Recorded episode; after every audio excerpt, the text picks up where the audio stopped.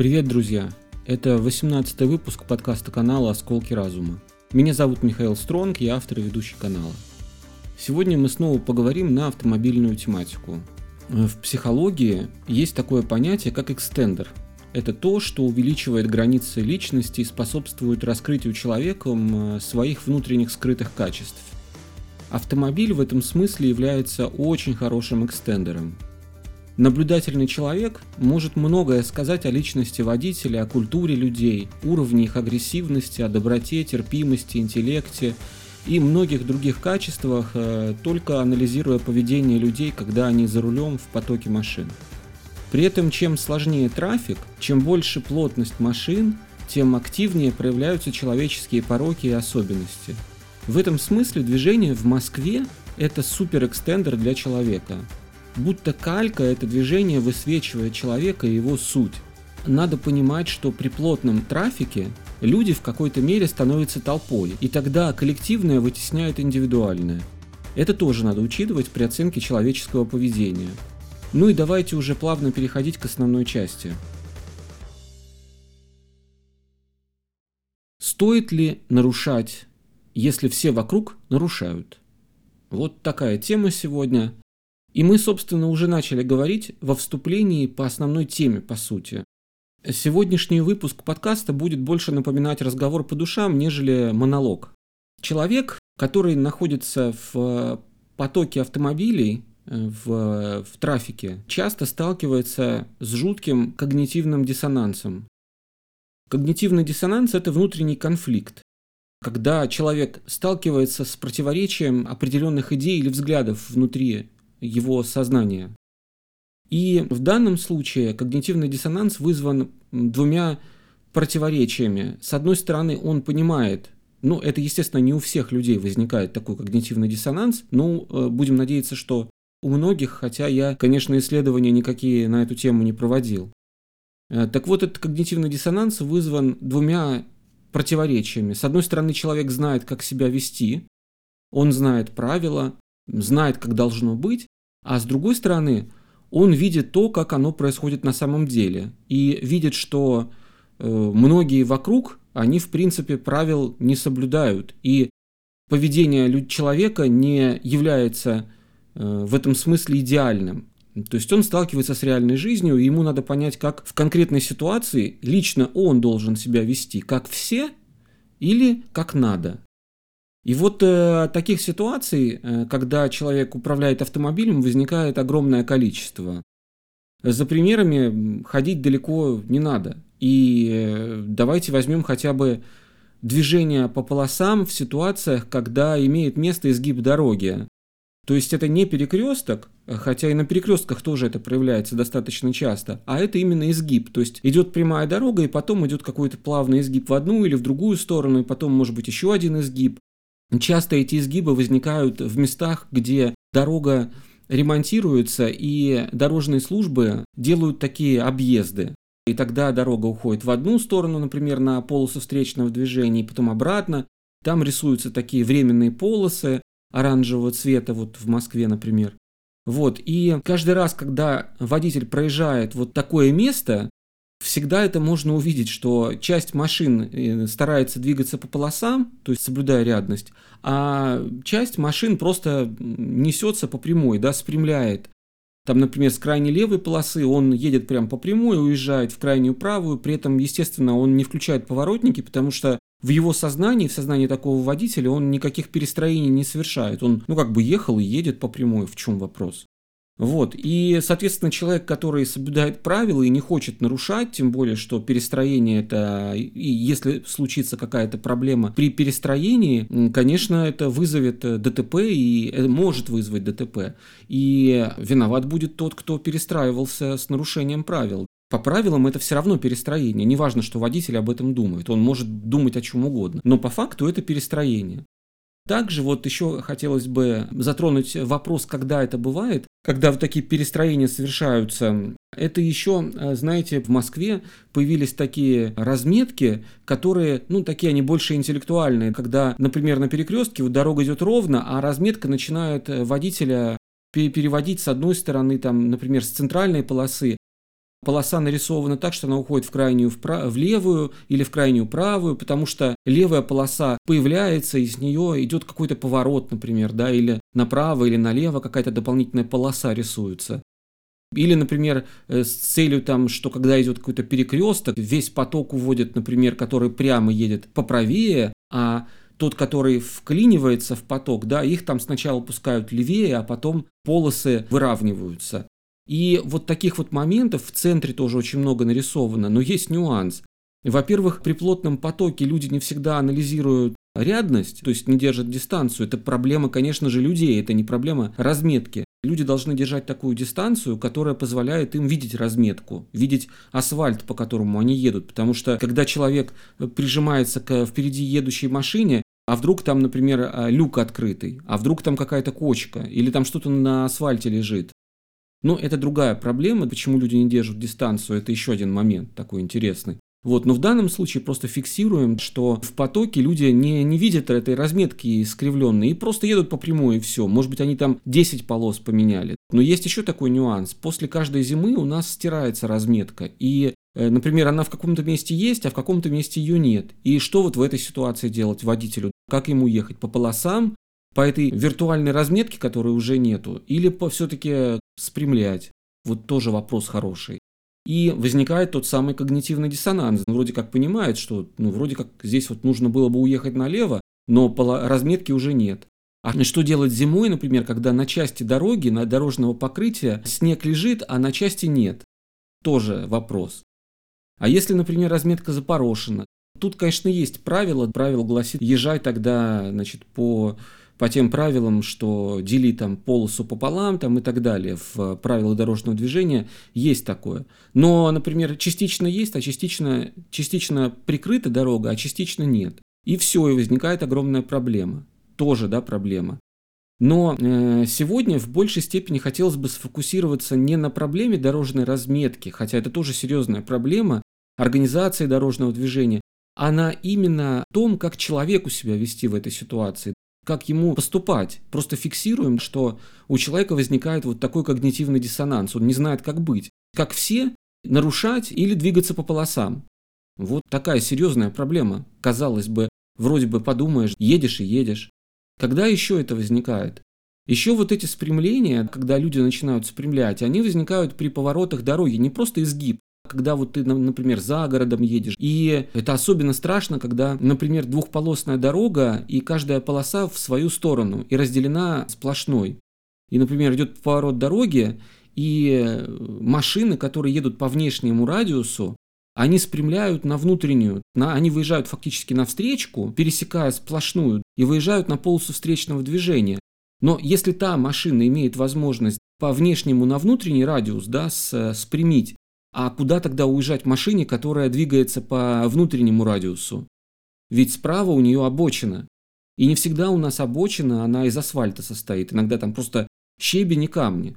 То есть мало того, что в принципе и ездить нельзя по обочинам, но даже если водитель там в желании уехать от машины, которая тебе в лобовую едет, э, будет пере, перемещаться на обочину, так он может вообще с дороги улететь, потому что там щебень. И это делать нельзя. Еще один когнитивный диссонанс э, во-первых, это психологический, а по факту это еще и проблемы, связанные с тем, что это риски, риски, связанные лобовые столкновения на высоких скоростях, это смертельная угроза. Вот еще одна проблема, которая там, говорит о том, что человеку в этой ситуации делать. Э, есть, например, ситуации, да, когда движение с правого ряда разрешено на перекрестках э, направо и прямо. В этой ситуации, например, там загорается стрелка направо, а водителю нужно прямо ехать, да, и что ему в этой ситуации делать? По сути, он ничего не нарушает. Если движение направо и прямо с этой полосы, тогда он просто должен дождаться, по сути, своего зеленого прямо и ехать.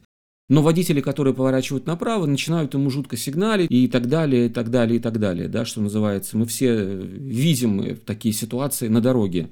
Могут и нахамить еще, там, обогнать и там поругать, хотя водитель ничего не нарушает. Вот в этой ситуации что человеку делать? Вообще, в принципе, не занимать этот правый ряд.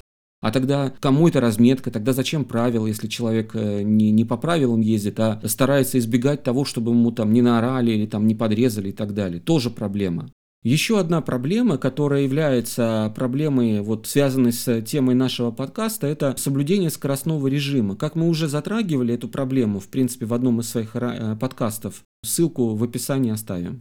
Проблема тоже есть, потому что когда у нас есть нештрафуемый порог скорости, превышение на 20 километров не штрафуется у нас, то есть оно является нарушением, но не штрафуется сознательный водитель или водитель, например, который не хочет в принципе нарушать, да, вот, вот 60 положено, он едет 59. А весь поток, получается, где 60, он будет ехать 78, 79. И получается, что этот водитель, который едет по правилам, он едет ниже скорости потока. А как мы знаем, наиболее безопасное движение – это движение со скоростью потока. И вот еще один повод для когнитивного диссонанса. Здесь э, тоже достаточно сложно сказать, как правильно, как неправильно. Вот. Но с точки зрения безопасности, как бы абсурдно это не звучало, то есть это ужасно такое говорить, но по факту, да, безопаснее ехать со скоростью потока. Вот. Тут другое дело, как правило, поток, он, если, например, особенно движение многорядное, то есть э, ряды, которые двигаются чуть, чуть медленнее, чем другие. И сознательному водителю, наверное, в такой ситуации, который вроде и не хочет безопасность нарушать, и не хочет нарушать правила, ему, наверное, логичнее занимать какие-то ряды, которые двигают, двигаются медленнее. Вот, э, медленнее всего. И тогда вы будете ближе всего к э, зоне допустимой скорости. То есть там, где там 60, вы будете ехать там, ну, 65, например, а не 79. Вот, там, где, например, там за городом положено 90, да, там, но левые ряды носятся 110. Правые ряды, как правило, ездят внутри, именно в пределах э, скоростной нормы. 88, 90, ну, езжайте в правом ряду и все, и вы ничего не нарушаете. То есть на дороге, как и в жизни, люди вынуждены искать какого-то компромисса друг с другом. Наверное, если у кого-то будут какие-то идеи по тому, как э, еще могут проявляться вот подобные ситуации на дороге, какие еще могут быть ситуации, пишите их в комментариях, будет интересно прочитать и подумать на эту тему. По поводу того все-таки, как человеку себя вести в такой ситуации. Ну, здесь надо так сказать. Как известно, ответственность у нас индивидуальная. То есть, если, например, вы что-то нарушили и произошло ДТП, то Отвечать каждый будет за себя, то есть как он себя вел в той или иной ситуации. И, соответственно, исходя из этого, из этой формулы, когда вы все в потоке едете, и все нарушают, оно вроде как получается, ну, все же нарушали, и я нарушил. Но все проехали, а конкретная машина, например, врезалась куда-то. И врезалась, например, с нарушением, перестраивалась и врезалась в ту машину, которая ехала по своей полосе. То виноват будет тот, кто перестроился. Тут, конечно, можно возразить сразу и сказать, что обе машины столкнулись, и тот, кто был прав, он тоже попал, и ему тоже стоять, ему тоже потом ехать чиниться, ему тоже ждать ГИБДД, нужно заполнять все документы, решать вопросы со страховкой, с ремонтом, э, потом с переделыванием некачественного ремонта и так далее. Эта проблема тоже есть. Конечно, в идеальной ситуации э, здесь, наверное, совет будет такой, чтобы э, водитель не нарушал, но при этом отслеживал тех, кто нарушает. Если, например, слева или справа есть машина и идет изгиб, и вы понимаете, что, э, скорее всего, что или есть риск до того, что машина будет нарушать и перестраиваться, лучше немножко сбросить скорость, пропустить этого водителя, пусть несется, пусть нарушает, пусть э, режет ряды, но пропустить его и э, пусть он едет, что называется. Ну, как-то вот так, наверное. Потому что, ну, конечно, каждый должен за себя решать. Если вам нравится нарушать или там создавать угрозы другим водителям, и вы готовы нести определенные последствия, которые с этим связаны, Тут без комментариев, как говорится. Но если человек живет по закону и э, законопослушным гражданином является, то в этой ситуации кажется поведение более разумным не нарушать, ехать по, по полосам, и учитывать тот факт, что вокруг тебя водители могут нарушать и могут резать полосы. Это, по крайней мере, более безопасно. Тут возникает, конечно, еще одна проблема, даже две. Первая проблема в том, что инфантилизация общества, о котором мы уже говорили, она, конечно, затрагивает в том числе и поведение людей на дороге. И многие люди на дороге, они в силу своей инфантильности, безответственности, они э, не способны анализировать или не хотят, да, не хотят брать ответственность за свою жизнь, за свое поведение, э, предпочитают э, вести себя так, чтобы за них проблемы их решали окружающие. И человеку, условно говоря, взрослому, то есть взрослому-взрослому на дороге, ему, конечно, приходится думать и за себя, и за окружающий трафик, за окружающий его детский сад на дороге. Потому что есть взрослые-взрослые, а есть взрослые-дети. Ну, вот что называется, что есть, то есть. Нравится это кому-то или нет, ну вот оно так. И, соответственно, взрослому, как в детском саду, да, воспитатели отвечают за детей, также и взрослый на дороге должен отвечать за поведение вокруг э, детей, которые выросли, но не выросли, забыли вырасти. Ну, бывает такое, что делать. Вот. А вторая ситуация, она, в общем, более позитивная. И у нас тема подкаста называется «Стоит ли нарушать, когда все нарушают вокруг?». Но надо сказать, что нарушают все-таки не все. Другое дело, что девиантное поведение, поведение, которое является антисоциальным, на нарушение, когда происходит нарушение, оно более заметно. Возьмите, например, такой пример. Вот толпа. Толпа стоит, огромное количество людей стоит, но они ничего не делают. И вдруг в этой толпе, например, начинает кто-то, там, я не знаю, э, драться или орать, например, о чем-то громко. Естественно, он сразу станет заметным. Когда, например, идет поток машин, все едут нормально, проблем никаких нет, никто не нарушает. В этой ситуации кажется, что все нормально, но стоит только одному или двум машинам начать чудить, там играть в шашки, гоняться или подрезать или сигналить, то сразу же на него идет огромное внимание. То есть девиации, они всегда привлекают огромное количество внимания, потому что это является отклонением от нормы. И в силу человеческой психики мы э, так или иначе склонны обращать на девиации, на отклонение внимания. Это нормально. Надо себя успокаивать, что все-таки э, трафик, он не весь состоит из примеров девиантного поведения, поведения, нарушающего социальные нормы. Многие водители соблюдают правила, ездят нормально, и в среднем движение оно более-менее нормальное. К сожалению, да, есть такая проблема, но не все нарушают, все-таки не все. Можете даже провести какие-то социальные эксперименты и посчитать, например, количество людей, которые пользуются поворотниками и которые не пользуются, которые останавливаются на красный проезжают на красный. Вы увидите, что все-таки не все так плохо. Ну и на этой позитивной ноте предлагаю на сегодня завершить. Друзья, это был 18 выпуск подкаста канала «Осколки разума».